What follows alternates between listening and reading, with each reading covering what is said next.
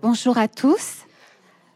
Aujourd'hui, nous avons le plaisir de recevoir pour une deuxième rencontre dans le cadre du séminaire des échanges Hélène Bonneau, qui est psychanalyste à Paris, membre de l'école de la cause freudienne et de l'Association mondiale de psychanalyse.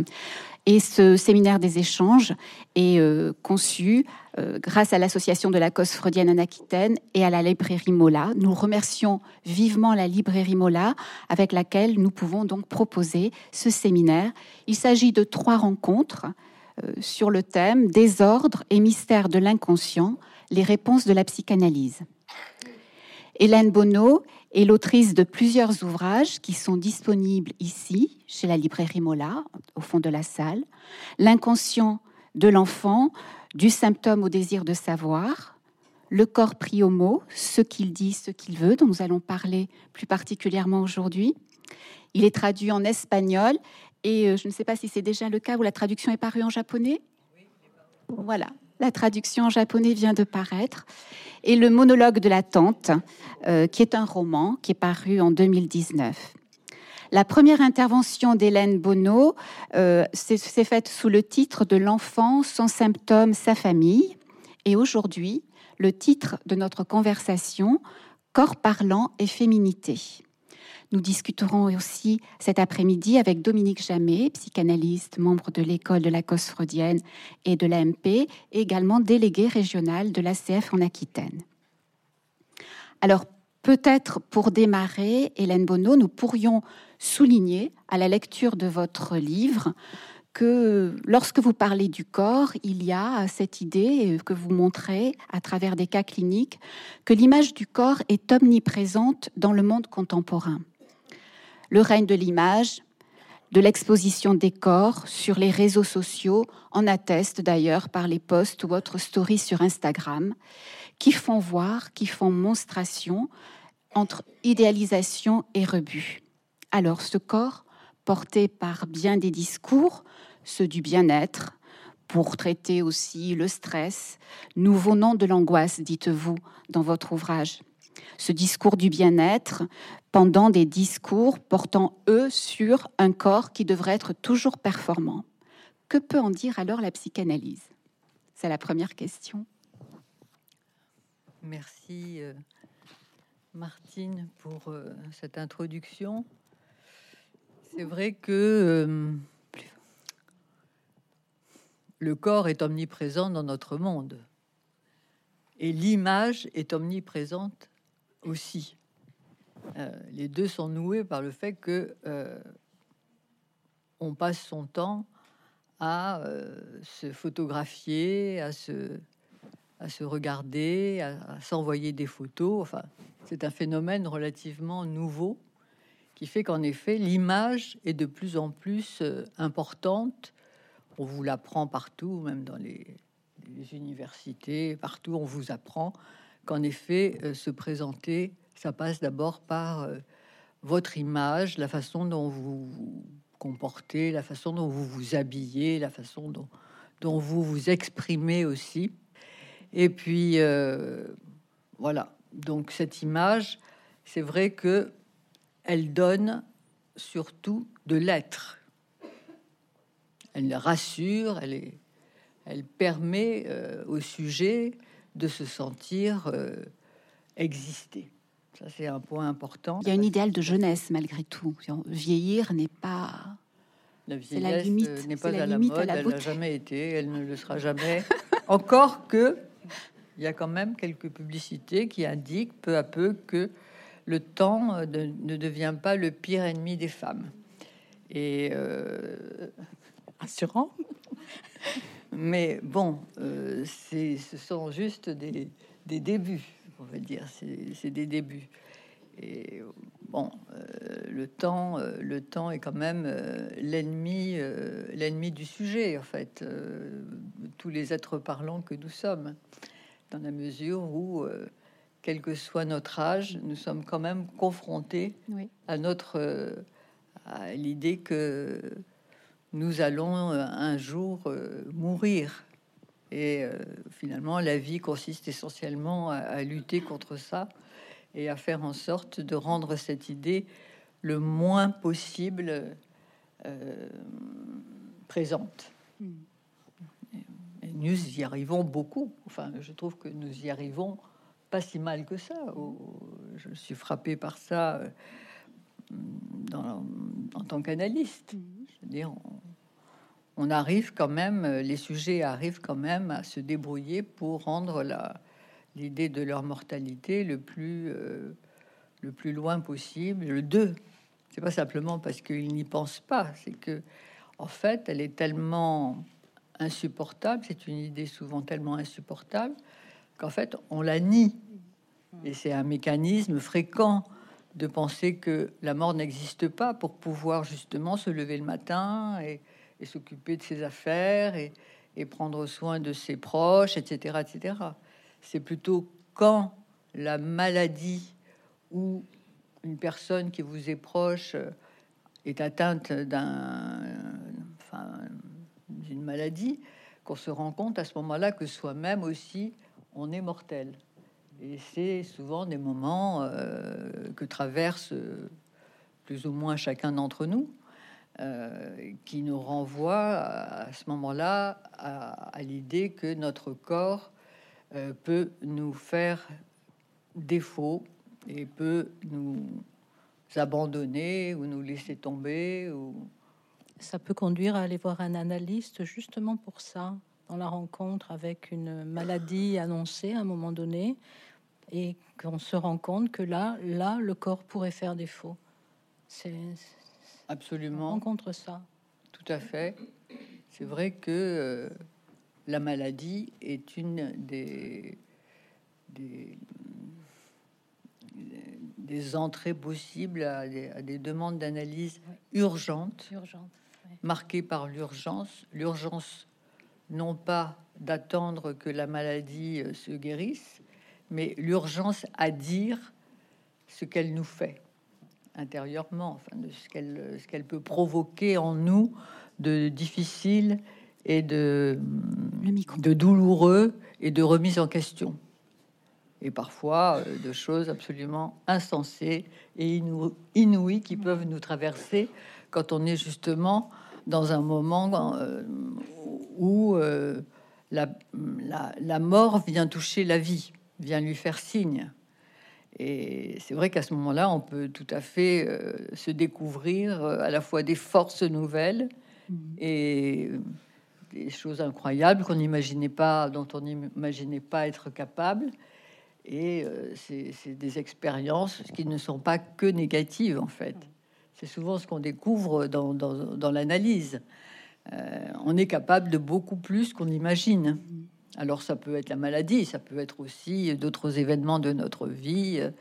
Euh, dans mon livre, je parle beaucoup de la, question, enfin je parle beaucoup, j'ai beaucoup de cas, évidemment, qui parlent de la, maternité, euh, mais aussi euh, les problèmes particuliers que se posent les, jeunes femmes autour de leur image de corps, avec des symptômes comme l'anorexie et la boulimie avec, lequel, euh, lesquels nous sommes souvent euh, confrontés et où euh, c'est pas c'est pas si simple que ça d'agir en tous les cas au début.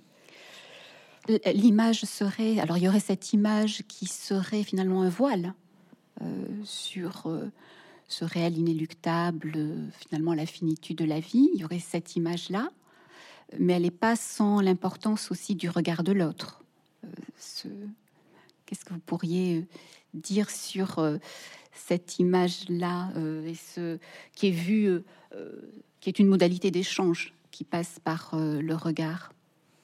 Oui, le regard est, est aussi très important par rapport à l'image, l'image du corps, la façon dont c'est pour ça que c'est si important que un enfant soit, oui. soit regardé par, euh, par ses parents. Euh, vous parlez aussi du stade du miroir dans. Euh, Je parle du stade du miroir, mais oui, bien sûr, du, le stade du miroir est, une, une, une, théorie, enfin quelque chose que Lacan a repéré comme étant essentiel dans le, développement de l'enfant, finalement. euh, puisque en effet, on n'a pas de corps. Un enfant n'a pas de corps. Faut pas se représenter qu'un enfant ressent euh, son corps comme, euh, enfin, il le ressent justement. Il ne ressent que le côté pulsionnel de son corps. Il ne ressent pas son image. Il n'a pas d'image de lui-même. Et euh, c'est le, moment du, stade du miroir, c'est justement le moment où il va réaliser qu'il a une image. Et ça peut se faire que si, en effet, ça passe par le regard de la mère. C'est des moments très très beaux parce que justement, euh, Lacan le montre euh, avec un, avec un miroir, etc. Il faut que l'enfant à la fois se voit dans le miroir et, croise le regard de sa mère et se tourne vers elle pour appréhender d'un seul coup, il pense qu'il appréhende son corps tout entier. Il y a une anticipation à ce moment-là de ce pour le pour le tout petit, hein, il a entre 10 mois et 18 mois, euh, de ce qui va être de son érection de vivant, dit Lacan. Et donc cette, ce moment est un moment extrêmement fort et, et crucial mmh. pour, euh, pour la construction de son corps et euh, de son image. Alors évidemment, quand ça n'a pas bien été, enfin quand ça s'est pas bien noué, oui. la relation entre le regard de la mère et, la façon dont l'enfant euh, euh, se voit, enfin peut commencer à se voir, ça donne des, des, des enfin, j'aime pas le mot pathologie, mais ça donne des désordres de l'image du corps et du sentiment de, de, vivre son corps et d'habiter son corps qui peuvent être extrêmement euh, perturbés. Il y a plusieurs cas comme ça dans mon livre oui, oui, oui. qui évoquent cette idée de, de, voilà, d'un sujet, par exemple, qui n'est qui, n'a pas les limites, qui ne ressent pas les limites de son corps. Et donc, euh, il gonfle, il dégonfle, il, se voit gros. Son père lui, lui disait d'ailleurs qu'il était trop gros, etc. Il lui faisait des remarques très humiliantes. Et c'est un voilà, c'est quelque chose qui a tellement marqué cet enfant qu'évidemment euh, son image du corps est déformée, si je puis dire, par les paroles euh, de son père à son endroit. Et effectivement, on le sait, bon, c'est un peu psychologisant de dire ça, mais en même temps, c'est tellement juste que la façon dont on parle du corps de son enfant, euh, qu'il soit petit ou grand ou, adolescent, euh, laisse des marques souvent catastrophiques et difficiles à vivre. Oui, il n'y a pas d'image toute faite du corps. C'est euh, ce que vous faites valoir aussi dans euh, le travail euh, avec les patients que vous rencontrez. On voit combien l'image, si elle n'est pas là, il peut y avoir finalement des contours flous et intrusifs aussi de l'autre, plus marqués que lorsqu'une image peut se constituer et qui crée un rapport à l'autre plus pacifié. C'est ça. Euh, Lacan dit quelque part que finalement on, on, pense avec son corps. Euh, c'est une façon de nous dire que finalement on croit que la pensée et le corps sont disjoints, mm. qu'ils fonctionnent euh, séparément, et en réalité, il nous fait bien comprendre que on ne peut pas les dissocier et que on pense aussi avec son corps, sans le savoir. Mm. On n'en a pas conscience, mais en effet, euh, c'est assez, c'est assez, c'est étonnant. étonnant, mais oui, mais voilà. Mm. Mm-hmm. On pense avec son corps, on pense aussi avec son âge. J'ai envie de dire, ça aussi, ça, ça, ça impacte notre façon d'être et notre façon de penser on pense pas la même chose quand, de, la vieillesse quand on est jeune et quand on est vieux, par exemple. Euh, ça, ça, ça, change les choses. C'est dire que l'impact du temps mm-hmm. a aussi, parce qu'il joue sur l'image, si on est, si, si on ne vieillissait pas, imaginez qu'on ne vieillisse pas, mais que seulement le temps soit marqué par l'horloge, mais sans marque sur le corps. Ce serait intéressant, mais oui, il y a des on aurait, on aurait mm. aucun, moyen de se repérer par rapport à, au temps qui passe. Ce serait très angoissant. Mm. Euh, la dit d'ailleurs que euh, la vie serait insupportable s'il n'y avait pas la mort. Donc euh, on a on a à la fois l'angoisse de la mort et en même temps on a on a quand même euh, elle nous sert elle nous sert aussi pour avancer dans notre vie. Oui, c'est ça le paradoxe au fond, c'est qu'on essaie de d'éloigner l'idée de la mort tout en ayant besoin de cette de ce réel de la mort pour pouvoir être dans la vie. Oui. C'est quelque chose. De, on voit dans la mélancolie quelquefois que les des personnes qui vont vous dire euh, mais puisque je vais mourir, à quoi bon vivre? Comme si la vie avant la mort n'avait aucune aucun intérêt mmh. et qu'il fallait donc aller tout de suite à la phase finale. Des, mais ça c'est quand même euh, tout à fait perturbant effectivement d'être aux prises avec euh, oui. cette notion là de, oui, oui, la mélancolie c'est comme un un, appel à, justement à, à, mourir, mais c'est pas tellement mourir que ne pas vivre. C'est ça.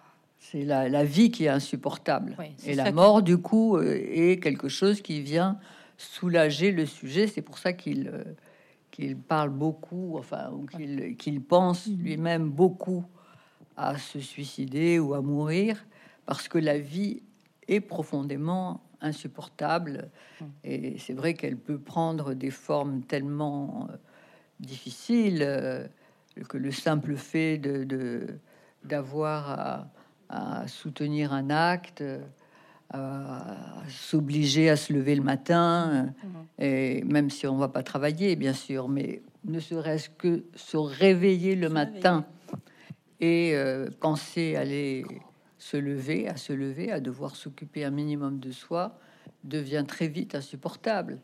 Donc euh, oui, c'est vrai, c'est là, c'est c'est l'extrême.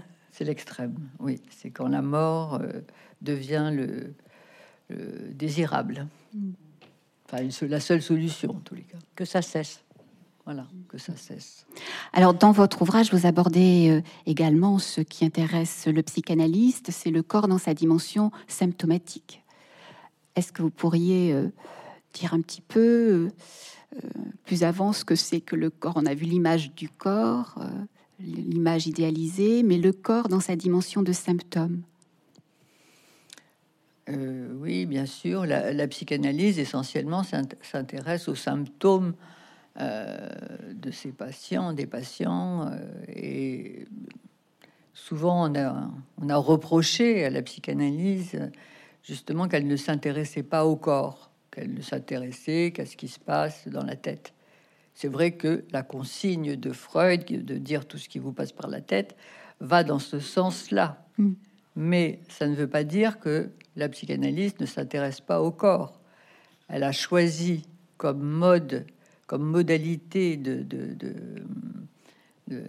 d'entrer dans la vie d'un sujet euh, la parole parce que finalement, euh, c'est par la parole que Freud a découvert à quel point le fait de parler avait des effets positifs, thérapeutiques sur le sujet. C'est même sa patiente Anao qui a inventé euh, la talking cure. Donc, euh, la parole, finalement, pour le, dans la psychanalyse, elle a été inventée. enfin, elle a été inventée. Elle a été un moyen euh, de, saisir le rapport justement qu'il y a entre le fait de parler et le fait de souffrir d'un certain nombre de symptômes.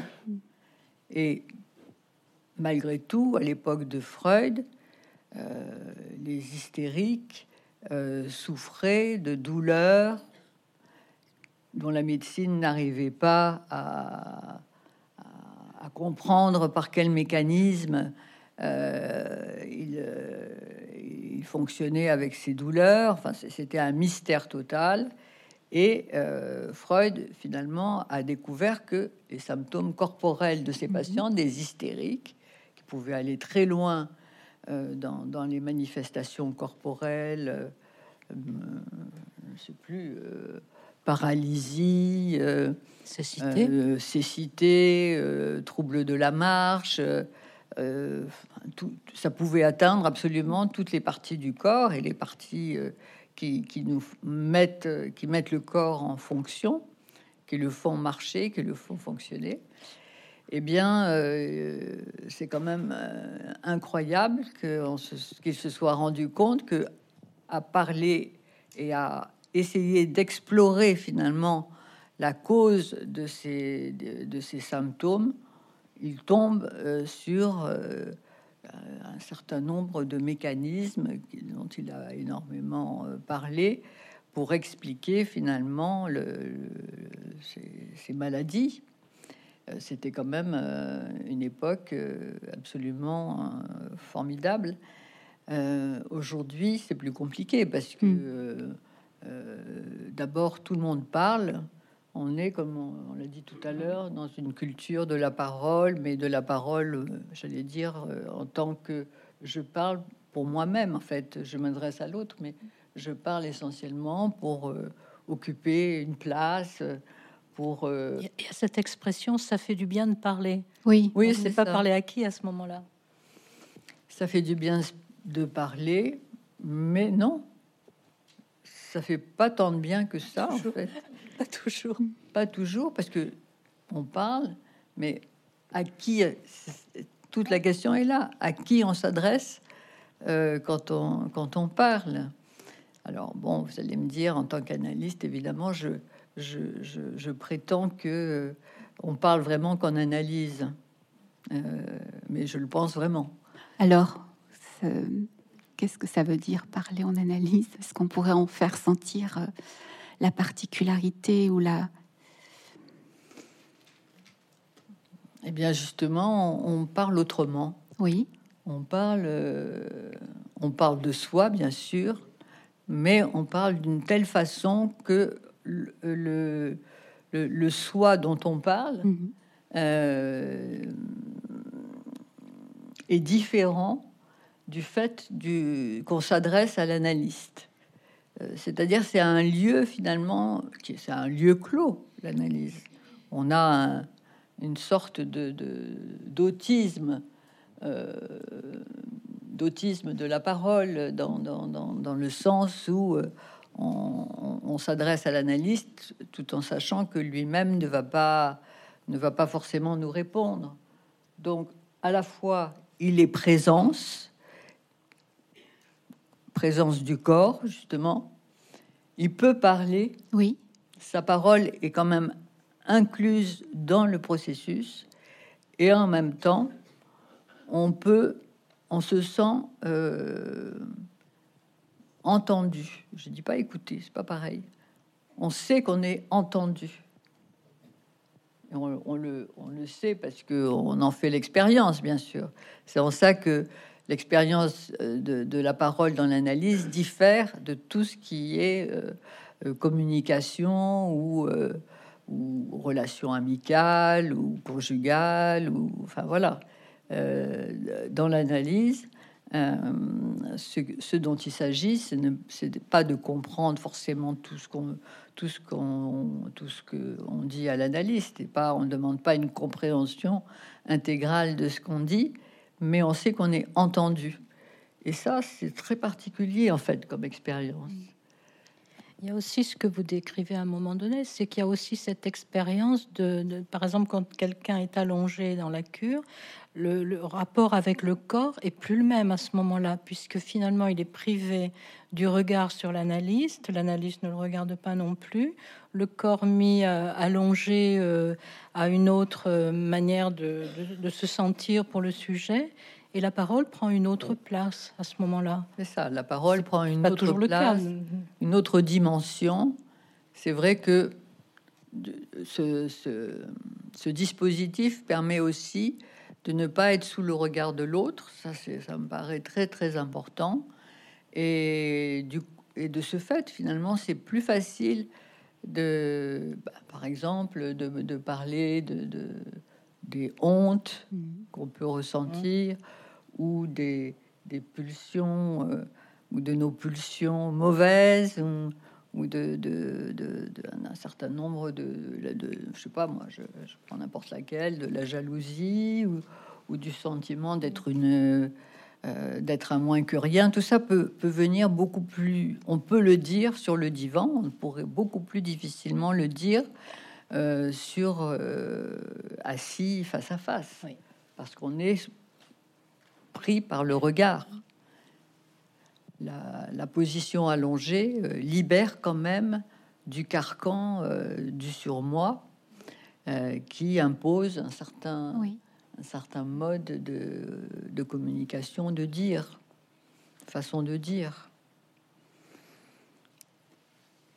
Oui, et par conséquent, euh, je trouve que ce qui est euh, tout à fait euh, intéressant dans les cas que vous montrez, alors qu'il y a des pathologies, il y a des troubles du corps, pour autant, sans les sous-estimer des pathologies précises, le corps dans le champ de la psychanalyse n'est pas le, corps de l'organisme. C'est pas celui-ci qui est euh, au, premier chef. Évidemment, on peut s'alarmer si euh, quelqu'un ne prend pas soin de lui au point de se mettre en danger ou si euh, il y a quelque chose de cet ordre-là. Mais le corps de la psychanalyse, ce n'est pas le corps, ce, n'est pas l'organisme. Freud dit c'est le corps pulsionnel. Lacan parle de jouissance. Donc, quel est ce corps? Semble-t-il, nous avons plusieurs corps. Pour la psychanalyse, nous avons plusieurs corps, oui. Si je peux le dire ainsi rapidement. Bon, alors c'est vrai que l'organisme, ça existe, faut pas l'oublier. Mais pour la psychanalyse, le corps est essentiellement un corps impacté par la parole. Oui. C'est ce que c'est finalement euh, le, le, fil que Lacan a tiré jusqu'à la fin et qu'il a mis vraiment, euh, euh, dont il a tiré quand même des, une théorie, la théorie, la lacanienne euh, euh, passe par différents moments de son enseignement. Bon, je vais pas les retracer, bien sûr, mais disons que le dernier enseignement est justement marqué par le fait que il a voulu, bien qu'il ne l'ait pas annulé, il a voulu remplacer le concept d'inconscient par celui de par lettre, à écrire en un seul mot, ou corps parlant. Il, emploie les, deux formules. Et euh, pourquoi est-ce qu'il est passé de pourquoi est-ce que finalement il est passé de l'inconscient au corps parlant? Et vous l'entendez, c'est que dans inconscient il y a le mot conscience. L'inconscience, c'est quand on n'a plus conscience. Et mais malgré tout, c'est euh, euh, c'est un, duo, quoi. C'est inconscient, donc conscience. On, perd conscience, alors que bon, pour Lacan, l'inconscience, ça n'est pas ça du tout. Ça n'est pas perdre conscience. Ça n'est pas euh, penser le, le, le psychisme ou la psyché comme quelque chose qui, qui, est, qui serait l'inverse de la conscience. Il l'a déjà dit d'emblée, pour lui, l'inconscient est structuré comme un langage. Déjà, avec cette formulation du début de son enseignement, on a quand même la prise tout de suite du langage qui n'est plus du tout euh, euh, comment se représenter souvent l'inconscient comme une espèce de fausse où vous avez de souvenirs ou de, de, différentes choses qui vous sont arrivées, de traumas, etc. Non, euh, il nous dit euh, l'inconscient, c'est ça parle. C'est essentiellement comme ça que ça s'attrape en tous les cas. On ne sait pas trop ce que c'est finalement, mais on sait que ça passe par la parole et par la façon dont on, parle de soi. Pour ça que c'est si important de parler de soi à un analyste, parce que sinon on n'en a pas l'idée. Et il y a des choses qui sont évidemment euh, euh, marquantes, c'est que euh, c'est que le corps, justement, quand il dit corps parlant, ça veut dire qu'il y a un corps marqué par la parole. Je peux pas le dire. Affecté par les mots, les mots qu'il a entendus, peut-être parfois dès avant sa naissance. Il faut se laisser quand même conduire par par ces associations et par euh, euh, la façon dont on, cherche à attraper finalement euh, le sens de sa vie ou le sens de son fonctionnement, etc. Et ça n'est qu'une fois qu'on a vraiment exploré et fait plusieurs tours autour de ces des, mêmes signifiants, des mêmes répétitions et des, et de, des choses sur lesquels on bute dans sa vie et qui se répètent, euh, qu'on arrive à apercevoir qu'en fait il s'agit euh, souvent euh, d'un mode de jouir, comme, comme nous disons, c'est-à-dire d'un fonctionnement qui, qui, nous, qui nous implique dans notre dans, notre jouissance, dans notre jouissance vitale ou dans notre jouissance euh, de mort aussi mhm. d'ailleurs, et euh, qui nous conduit à, réitérer, euh, dit Lacan, à réitérer une certaine modalité de jouissance. Et ça, c'est très compliqué, effectivement, à, expliquer en quelques mots. Cela dit, euh, le titre de votre livre, en discutant et en préparant cette conversation, vous nous avez confié que c'était pas le premier titre que vous aviez choisi. Vous aviez l'idée que cet ouvrage devait, euh, je, reprends, euh, je reprends votre mot, c'est qu'en est-il des corps dans les analyses que je dirige? Alors le corps pris au mot, on entend bien le corps qui est pris dans la parole, dans l'autre, à partir de l'autre, et puis autre chose. C'est euh, cette autre chose dont le terme le corps parlant semble venir souligner finalement qu'on a un rapport pas simplement à l'autre, mais que cet autre peut être le corps lui-même. Euh, ce qui est plus complexe à saisir, euh, sauf à lire votre ouvrage et sentir, ne serait-ce que par l'expérience que vous relatez, qui est celle de votre propre cure, ce que là peut signifier, et on emploie ce, vous employez cette phrase, que ça résonne euh, dans le corps, le signifiant résonne. Et je trouve ça euh, essentiel parce que raisonner, euh, au-delà de l'équivoque, de la raison et du raison avec un et accent aigu, il y a quelque chose qui fait entendre finalement ce dont nous parlions précédemment, l'impact. donc, est-ce que vous pourriez revenir sur ce, à la fois ce qui a auguré de votre projet euh, d'écriture, euh, rendre compte de ce qui se passe dans une analyse et euh, en même temps de ce, trajet que vous faites valoir de finalement la question qui est que le trajet va de l'autre de la parole à l'autre du corps. je sais que c'est c'est pas une question facile, mais non, en même temps, c'est la question qui m'a qui m'a mené à, oui. à, écrire ce livre. C'était en effet, c'était à la fin de la fin de mon mandat euh, d'analyste d'AE de l'école, et on travaille en tant qu'AE pendant un certain temps, euh, trois ans à l'époque. Euh, j'étais tellement partie dans mon dans mes dans mon travail J'étais tellement mm. passionnée même par mon travail d'AE que du qu'un jour, je sais pas très bien, un jour je me suis demandé, mais qu'est-ce qu'il en est euh, de, tes analysants? Est-ce que le, le, qu'est-ce, comment tu pourrais euh, travailler la question euh, pour tes analysants par rapport à cette question du corps? Parce que c'est quand même ça qui m'intéressait c'est la question du corps. Et très rapidement, je me, je me revois encore prendre une feuille blanche et écrire très rapidement euh, euh, les thèmes qui vont faire les, têtes de chapitre euh, du livre. Il s'est construit très très vite. Bon, après, il, a, il a, fallu le, et bien entendu l'écrire, ça prend du temps. Mais et, je n'ai pas trouvé de titre. Je m'intéressais pas du tout au titre à ce moment-là. J'étais prise dans l'écriture. Le titre m'est venu à la fin. C'est pareil. J'ai pris une feuille blanche. J'ai écrit plusieurs titres. Et puis c'est celui-là qui est qui évidemment tombé d'emblée, enfin, avait une puissance que je, moi-même, j'en ai, été surprise. Le corps pré-homo. Il s'imposait? Ça s'imposait. Voilà, c'était ça.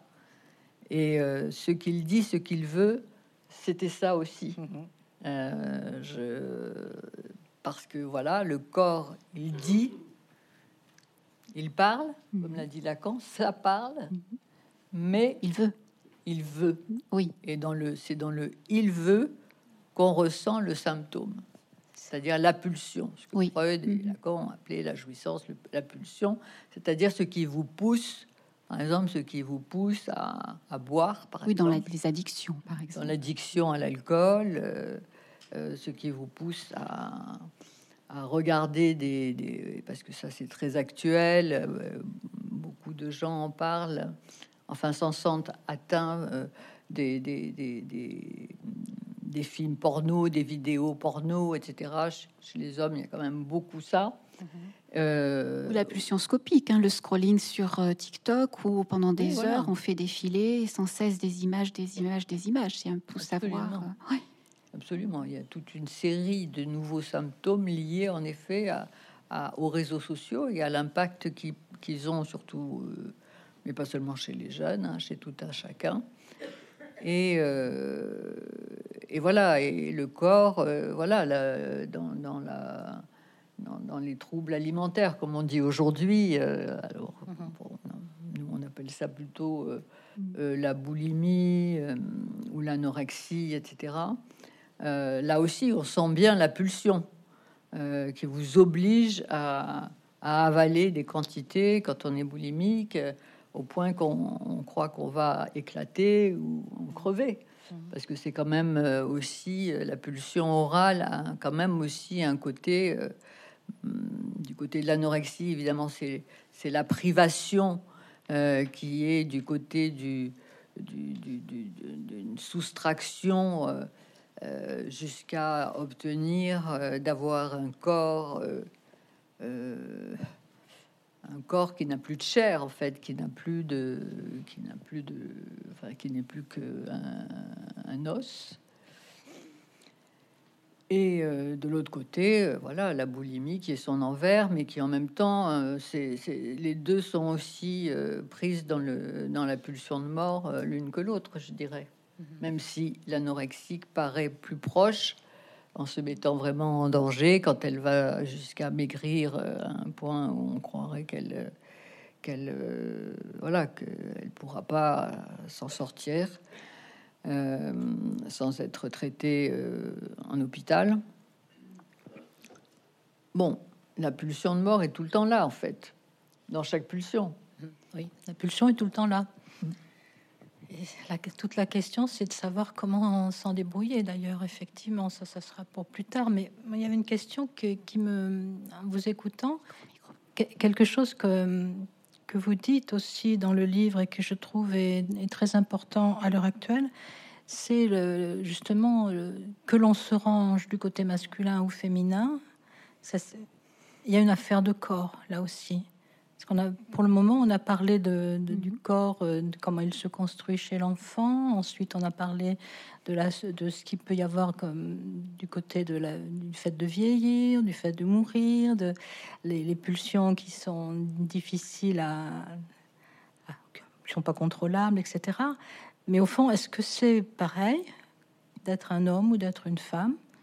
Et qu'est-ce que la psychanalyse, dans, un thème qui actuellement a quand même euh, une actualité assez forte, qu'est-ce que la psychanalyse peut en dire qui nous éclairerait là-dessus? Sur euh, le corps au masculin, au féminin? C'est un fait que nous venons au monde sexué, euh, ou garçon ou fille. Et même si aujourd'hui euh, euh, les théories du genre euh, veulent amoindrir cette idée de l'importance de la nomination ou de la différence des sexes, pour le dire simplement, il n'en reste pas moins que naître garçon ou naître fille a des incidences sur, l'évolution de l'enfant. Même quand on sait le sexe de, l'enfant qu'on va avoir, il me semble que au moment de la naissance, il y a bien évidemment la plupart du temps vérification que c'était bien un garçon et c'était bien une fille, mais qu'il n'en reste pas moins qu'inconsciemment, pour euh, la mère essentiellement, mais pour le père aussi, il y a, la, il une perte qui s'inscrit d'emblée. La perte de l'enfant euh, comme, euh, comme objet sexué qu'on n'a pas. C'est-à-dire que vous avez une fille, même si vous saviez qu'elle serait fille, c'est à la naissance qu'il y a un deuil à faire du garçon qu'elle n'est pas, que vous ne pouvez pas faire pendant la grossesse. C'est impossible. Donc, il y a un phénomène inconscient qui se, passe à l'insu, parce que bien évidemment, euh, quand un enfant arrive, qu'il soit garçon ou fille, euh, il est accueilli euh, à notre époque, justement, garçon et fille s'équivalent. On n'a pas une préférence, on n'a plus le, mythe du sexe fort, du garçon comme étant euh, le, meilleur, le meilleur choix euh, pour une famille euh, n'est plus vrai. Il y a d'autres motifs qui sont invoqués, qui sont plus singuliers. Ça peut être, par exemple, le fait euh, euh, qu'une fille va avoir plus de difficultés, notamment avec la résurgence des questions sur le patriarcat. J'entendais, je peux entendre ça. Avoir une fille, c'est peut-être moins facile. Ça va l'introduire dans la vie différemment que d'être un garçon. Est-ce qu'il vaudrait mieux pas quand même encore être un garçon? On peut encore entendre ce genre de. Oui, on peut trouver des rationalisations au fait qu'il vaut mieux être un garçon qu'une fille dans notre société. Mais je trouve que c'est de plus en plus de, de, plus en plus effacé. Oui, sous nos tous les cas, dans le discours, euh, il y a maintenant euh, une, euh, une, espèce d'équivalence mm-hmm. entre la satisfaction d'avoir un garçon ou la satisfaction d'avoir une fille. La différence s'estompe. Et tant mieux. De même, la différence d'éducation s'estompe. Mm. Maintenant, je vois autour de moi des, jeunes femmes et des, jeunes couples qui ne comprennent pas euh, que leur petite fille euh, préfère jouer à la dinette alors que, euh, alors que elle pourrait tout à fait investir d'autres d'autres choix, la, mère elle-même n'étant pas celle qui fait à manger, par exemple. Et qu'est-ce qui fait que leur fille préfère jouer à la dinette alors que euh, c'est plutôt euh, papa qui cuisine et maman qui va travailler. Euh, donc il y a des, formes, des, formes d'identification aux parents qui là, pour le coup, montrent à quel point finalement on ne s'identifie pas à sa mère parce qu'on est une fille, et on ne s'identifie pas à son père parce qu'on est un garçon que tout ça est beaucoup plus compliqué dans le fond et beaucoup plus intéressant parce que ça, ça prend des circuits euh, justement qui sont inédits pour chacun et qui sont la singularité de chacun. Mais ça se rejoue à l'adolescence finalement. Comment être une fille, comment être un garçon avec toutes les mouvances et les exigences qu'il peut y avoir. Là, on sent qu'il y a quelque chose qui, a une acuité euh, plus délicate que dans la petite enfance. Tout à fait. C'est-à-dire que l'adolescence, aujourd'hui, euh, c'est compliqué parce que euh, l'image, enfin pour le coup, l'image de l'hétérosexualité, je dirais, n'a plus le même le même appui n'est plus une référence, euh, euh, n'implique plus une nécessité de, comme choix.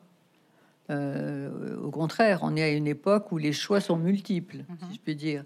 Et cette diversité peut être à la fois des moyens pour les adolescents de remettre en question les normes et, et tout ce qui s'ensuit, euh, la révolte classique finalement euh, contre contre le contre la oui contre la normalité, contre la les parents, etc.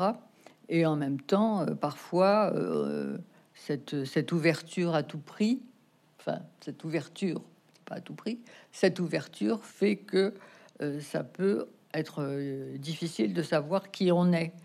Euh, comment on va se situer euh, comme corps sexué justement à l'adolescence? Comment on va faire euh, si on est une fille et qu'on a plutôt justement qu'on aurait préféré être un garçon ou inversement quand on est un garçon et quand on pense qu'on qu'on aurait préféré être une fille?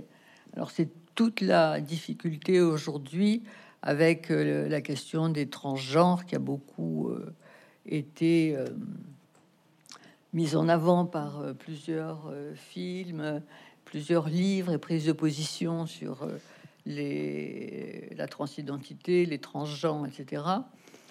moi, je sais pas. je pense que on, peut difficilement savoir très précisément de quoi ça parle sans avoir au moins été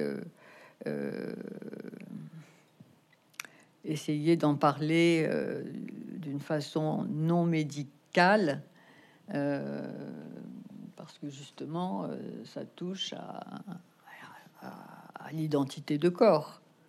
Mais il me semble justement qu'il y a quelque chose de tout à fait précieux et important dans ce que Lacan a pu amener sur ce thème-là. Et il y a déjà vraiment longtemps, puisqu'au fond, quand il a fait son, séminaire où il parle de la sexuation et qu'il distingue finalement euh, le mode de jouir masculin-féminin, qu'il qui ne les superpose pas à l'anatomie d'être un homme ou d'être une femme. Il, amenait déjà quelque chose qui va à l'encontre de l'idée que la psychanalyse serait normative et serait euh, enfin normative dans le sens d'imposer euh, une adéquation entre euh, l'identité et le corps que l'on a. Il me semble qu'il y avait quelque chose là là d'extraordinaire, si on peut dire extraordinaire, parce que pas du tout de son époque et qui est vraiment encore tout à fait précieux pour nous repérer maintenant. Oui, tout à fait. Quand là, quand on parle quand il dit que finalement on peut être un homme couleur de femme ou une femme couleur d'homme, je trouve d'abord la formule extrêmement euh, belle et surtout extrêmement juste pour notre époque. Mm-hmm.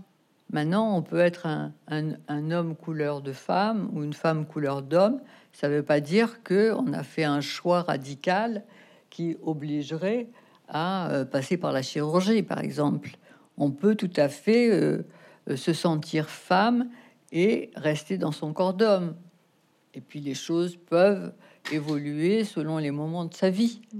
Euh, on peut pas. la question, c'est surtout quand ça touche aux enfants et aux adolescents que je parle, parce que bon, après, quand on est adulte, les choix se font d'une façon, en général, plus moins imaginaire. Oui, voilà.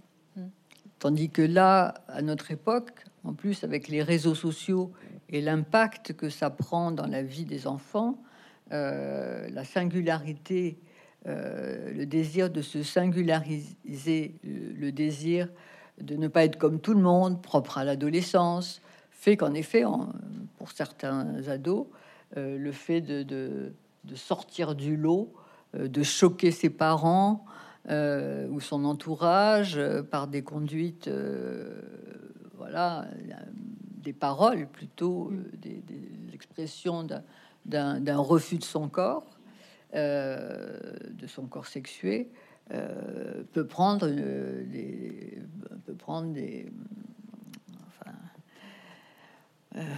peut prendre la place finalement et, et, il est quand même regrettable que certains, un certain discours euh, force à décider, mhm. force la décision.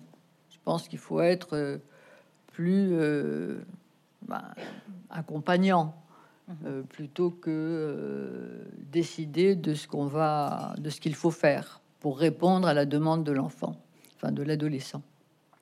Oui, et puis ça, ça, indique au fond qu'il y a un désaccord foncier entre euh, le genre euh, qu'on voudrait ou sur lequel on voudrait être reconnu, et puis l'énigme, l'énigme du corps euh, vivant. Enfin, c'est, il y a aussi ça. C'est, enfin, les questions aujourd'hui sur la question du genre, qui a substitué le genre, le terme a été substitué celui de sexe. C'est vrai que les jeunes gens et les jeunes femmes d'aujourd'hui euh, ne parlent pas sexe masculin ou sexe féminin. C'est le genre qui, a pris le pas sur, ce terme-là, mais euh, disent fort bien que ça ne résout pas pour autant la question de leur position euh, quant à l'autre sexe ou quand est-ce que serait pour eux, vous en parlez également dans votre ouvrage, de la jouissance sexuelle. C'est aussi voilà, ça, peut donner aussi des, euh, euh, ça peut être la marque d'un embarras avec l'anatomie euh,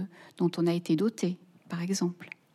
Oui, c'est vrai que l'anatomie ne, dit pas quel, quel sera mon mode de la façon dont je dont, ma jouissance sera orientée. Mm-hmm. l'anatomie, c'est un, c'est une marque sur le corps quand même c'est d'ailleurs là-dessus que Freud s'est appuyé pour, euh, pour parler de la différence des sexes. On l'a ou on l'a pas. Mm. Et ça a un certain nombre de conséquences côté garçon comme côté fille. Bon, aujourd'hui, évidemment, ça n'est plus tellement euh, marqué, euh, cette différence. Et en même temps, je suis désolée, mais les petites filles veulent toujours avoir un pénis puisqu'elles se dessinent avec. Donc c'est pas si simple que qu'on voudrait que ce soit. Euh, mais bon, euh, ce qui est dit, ce qui est important et on le voit toujours dans les choix des enfants, euh, cette nécessité justement de séparer les deux sexes. C'est-à-dire que chez les, les, enfants, dans les cours de récréation, partout, vous voyez quand même qu'être une fille et être un garçon, pour eux, c'est très différent. Mhm. Et ils ont besoin de s'appuyer là-dessus pour se construire un corps et se construire une identité de genre, comme on, le dirait. Donc, ce soit sexe ou genre, ça ne change rien. Euh, la question, c'est que, euh, à la limite, euh, nous, dans ces discussions sur le genre, même si on veut faire apparaître le genre neutre comme étant euh, un nouveau choix possible, on l'a jamais nié. Euh, on, bute sur le fait qu'en effet, euh, la jouissance d'être garçon ou fille appartient à chacun. Mhm. Et chacun doit inventer sa propre façon d'être de, et de jouir d'être un garçon ou d'une fille. Et pour certains, en effet, euh, c'est impossible. Donc, euh, ils considèrent que euh, pour eux, la satisfaction ou la jouissance de, son sexe ne l'intéresse pas. dans certains cas, dans certains cas pathologiques, quand même, chez les garçons, la haine ou l'horreur de son propre sexe peut venir euh, jusqu'à vouloir euh, euh, supprimer cet organe, tellement il devient un, objet insupportable de, l'avoir. donc là, on voit bien dans, les cas extrêmes à quel point finalement, dans ce, dans ce cas-là, par exemple, il ne s'agit pas de choisir d'être une fille, il, s'agit de, ne pas supporter euh, d'être pourvu d'un organe qui, mhm. qui, qui, nous oblige, euh, qui a sa propre vie euh, et, qui, qui, incarne une certaine forme de vivant et qui nous voilà qui, est insupportable. insupportable. Mhm. Donc il s'agit de s'en débarrasser plutôt que de choisir autre chose. Voilà. Hein, c'est pas oui, c'est des formes bon un peu difficiles, mais ça existe. Oui, ça, existe. Il n'y a pas de modèle. Il n'y a pas de modèle. C'est un peu. C'est-à-dire que ce qu'on voit à l'adolescence, c'est que finalement, l'arrivée des caractères sexuels secondaires, comme on disait, c'est-à-dire euh, euh, le changement euh, du corps, ça peut déranger. Souvent, ça dérange d'ailleurs. Et ça peut aller jusque-là. C'est-à-dire que finalement, considérer qu'une partie de son corps qui est, qui est là maintenant, effectif, avec son, éventuellement son activité propre, dérange dérange tout l'équilibre que, le, sujet avait réussi à établir jusque-là. Et ça, c'est vraiment très préoccupant, mais ça a des solutions qui sont diverses et qui sont pas. Le problème, c'est de vouloir penser qu'il y aurait une solution qui serait la chirurgie. Ça peut l'être, mais c'est pas la seule. Il y a peut-être d'autres solutions à trouver pour un sujet. Voilà, c'est-à-dire qu'aujourd'hui, effectivement, la chirurgie est entrée dans le corps sexué. Oui elle, elle, elle propose des solutions euh, aux enfants, enfin aux, adolescents, euh, aux, jeunes adultes, euh, et même à tout le monde, de façon générale, finalement. on peut aussi considérer, par exemple, la chirurgie esthétique mhm. comme une très bonne chose parce que, en effet, elle permet, pour certains, euh, d'améliorer son image ou d'améliorer mmh, pacifier quelque chose aussi quelque chose quand on touche au sexe c'est déjà plus compliqué parce que c'est irréversible euh, ça a un côté irréversible qui fait que bon euh, le bistouri ça parle pas en effet c'est vrai dit comme le dire ainsi, c'est convaincant. Ça parle pas. Donc, avant de s'en servir, il vaut mieux parler beaucoup. Mm. Enfin, aller s'expliquer un peu autour de ça à quelqu'un qui n'est pas euh, proche de vous. Euh, alors, peut-être euh, reprenons ce terme que vous avez choisi pour le titre de cet échange cet après-midi, puisqu'il s'agit du féminin et du corps parlant. Donc le féminin, c'est vrai que peut-on peut-on dire que le féminin, c'est cette part particulière, au regard de la conversation que nous avons jusqu'ici, cette part particulière de tout un chacun? Est-ce qu'il y a euh, chez chacun de nous une part particulière qu'on pourrait nommer féminin et euh, qui toujours surprend euh, les corps parlants que nous sommes? Que pourriez-vous dire à ce propos? Si je le dis ainsi. Euh, chacun a son rapport particulier à la féminité. C'est plutôt comme ça que je le dirais, parce que euh, pour certains sujets, elle est totalement évitée, qu'on soit homme ou femme d'ailleurs. ça fait pas Enfin, évidemment, ça paraît un peu difficile de dire quand on est une femme qu'on s'intéresse pas à sa féminité, mais ça existe aussi. Euh, la part féminine d'une femme euh, n'est pas forcément euh, celle qu'une femme peut, peut vouloir être.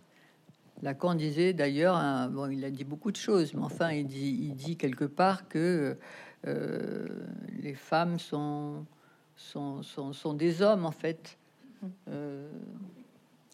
des hommes comme les autres. Des hommes comme les autres, voilà, des, des, hommes. Et puis bon, après, il rajoute que de toute façon, euh, les femmes sont folles. Donc, euh, et si elles sont folles, euh, il dit après qu'elles qu'elles ne sont pas folles du tout.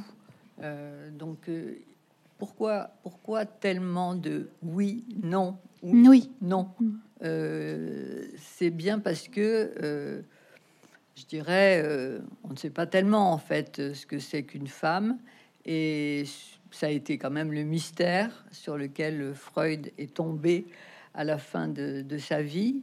Euh, il a dit, euh, voilà, les femmes, c'est mystérieux, on comprend pas ce que c'est.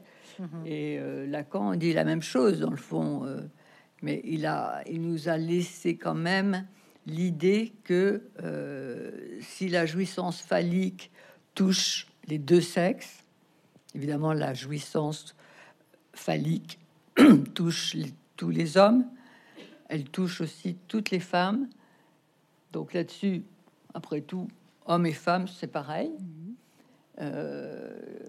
il a quand même donné l'idée, enfin pas l'idée, il a conçu plutôt l'idée que pour la femme, il y avait une jouissance supplémentaire, ce qu'il a appelé une jouissance supplémentaire.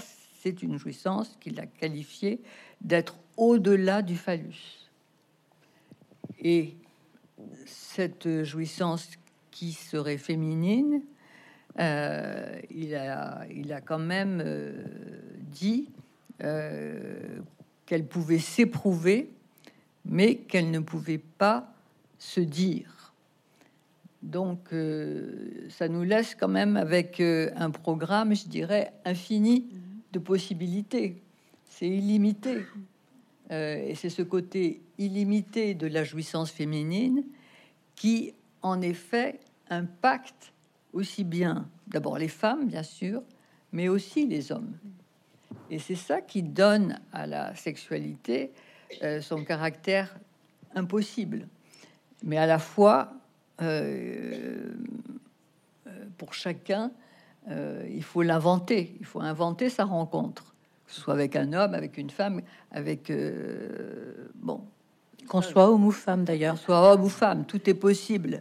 Mais ce qui est intéressant, enfin voilà, ce qui est le sel de la vie, quand même, c'est l'amour, c'est le désir, c'est la jouissance sexuelle, c'est tout ça, tout ce nouage autour de, de, de, la rencontre, de la rencontre avec un autre. Mhm. Euh, et euh, voilà, elle peut prendre des formes qui sont parfaitement euh, autres, enfin illimitées pour la psychanalyse en tous les cas. Alors c'est vrai. Oui, c'est important de le dire pour la psychanalyse. Mais en fait, mm. nous sommes plutôt du côté d'apercevoir le côté au-delà de la norme euh, au-delà des normes, bien plus que d'ajouter de, des, des, nouvelles catégories, des séries et mmh. des catégorisations qui ont leur intérêt d'être euh, des nominations pour faire reconnaître. Je crois que notre époque, c'est ça, c'est l'époque du droit. On veut que euh, chacun trouve une place symbolique dans l'ordre des choses, dans l'ordre du monde. Donc on nomme LGBT, euh, parce que ça, revendique une, une, nouvelle place mhm. pour un certain nombre de gens. Mais pourquoi pas? Mais enfin, pourquoi pas? On peut toujours tout nommer, mhm. euh, mais ça ne, ça ne dit pas euh, l'illimité de la jouissance. Mhm. Ça ne la nomme pas. ça ne dit rien en fait. Enfin, et du coup, la question du féminin, il se pose aussi bien aux hommes qu'aux femmes, si j'ai bien compris. C'est-à-dire qu'au fond, cette part euh, qui échappe, qui est quelque chose euh, d'illimité, puisque l'accord a appelé ça jouissance euh, féminine, mais c'est aussi cette dimension-là qui est à repérer. on peut être une femme et ne saisir que progressivement, finalement, le le rapport que l'on a à la féminité. C'est pas d'emblée, c'est pas parce qu'on est une femme que c'est acquis d'emblée. Ça se révèle, ça se découvre. Et pour un homme, pareil, avoir affaire au féminin, ça peut être quelque chose qui n'est pas, qui va pas de soi du tout, qui peut aller de soi, mais pas pour tous. C'est un peu.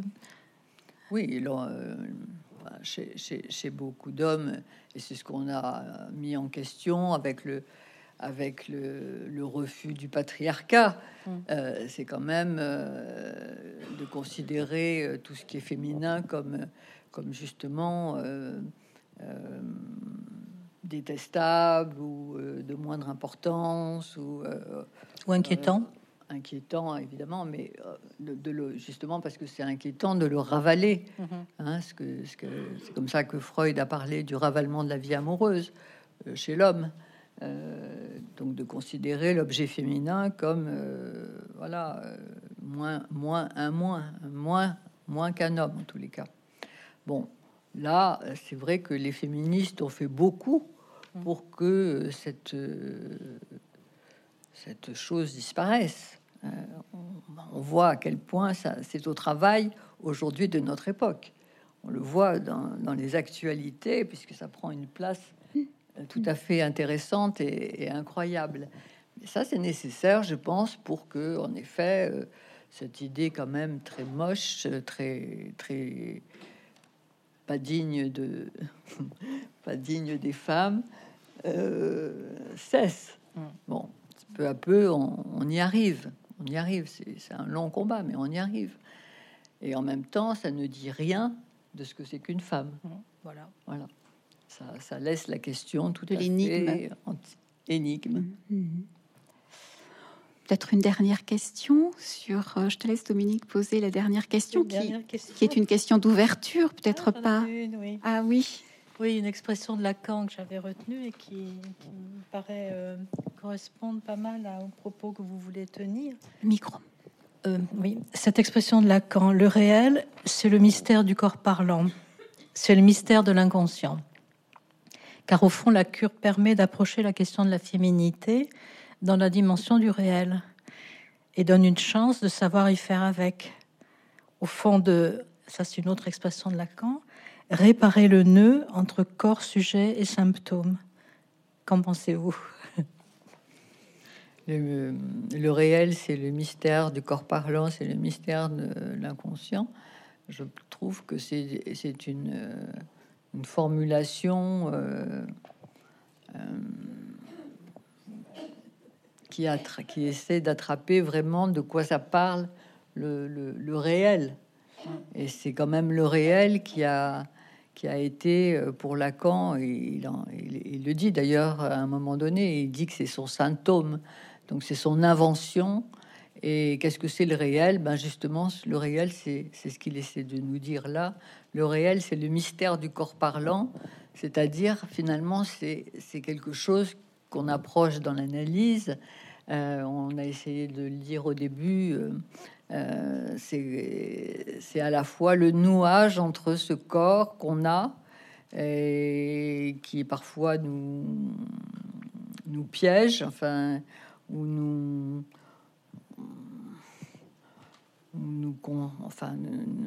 contraint, nous dépasse, nous oblige. Et ce corps-là, euh, marqué par, euh, par les signifiants euh, qui ont été les, les, signifiants majeurs, les signifiants maîtres, dit Lacan, de notre, de notre histoire, c'est ça, c'est ça l'inconscient, c'est ça le, mystère du corps parlant. C'est pour ça que je trouve très beau dans la phrase, parce qu'il dit le réel, c'est le mystère du corps parlant, c'est le mystère de l'inconscient. Donc on entend bien qu'en effet, il n'abandonne pas le signifiant d'inconscient, mais il, euh, il le met en deuxième, c'est-à-dire que il fait plutôt toute sa, toute sa nouvelle théorisation passe par le corps. Et ce corps-là, ce corps qui intéresse la psychanalyse, c'est le corps qui est traversé, affecté euh, par, euh, par, les, par les mots, par les phrases, par la parole. Merci beaucoup, Hélène Bonneau.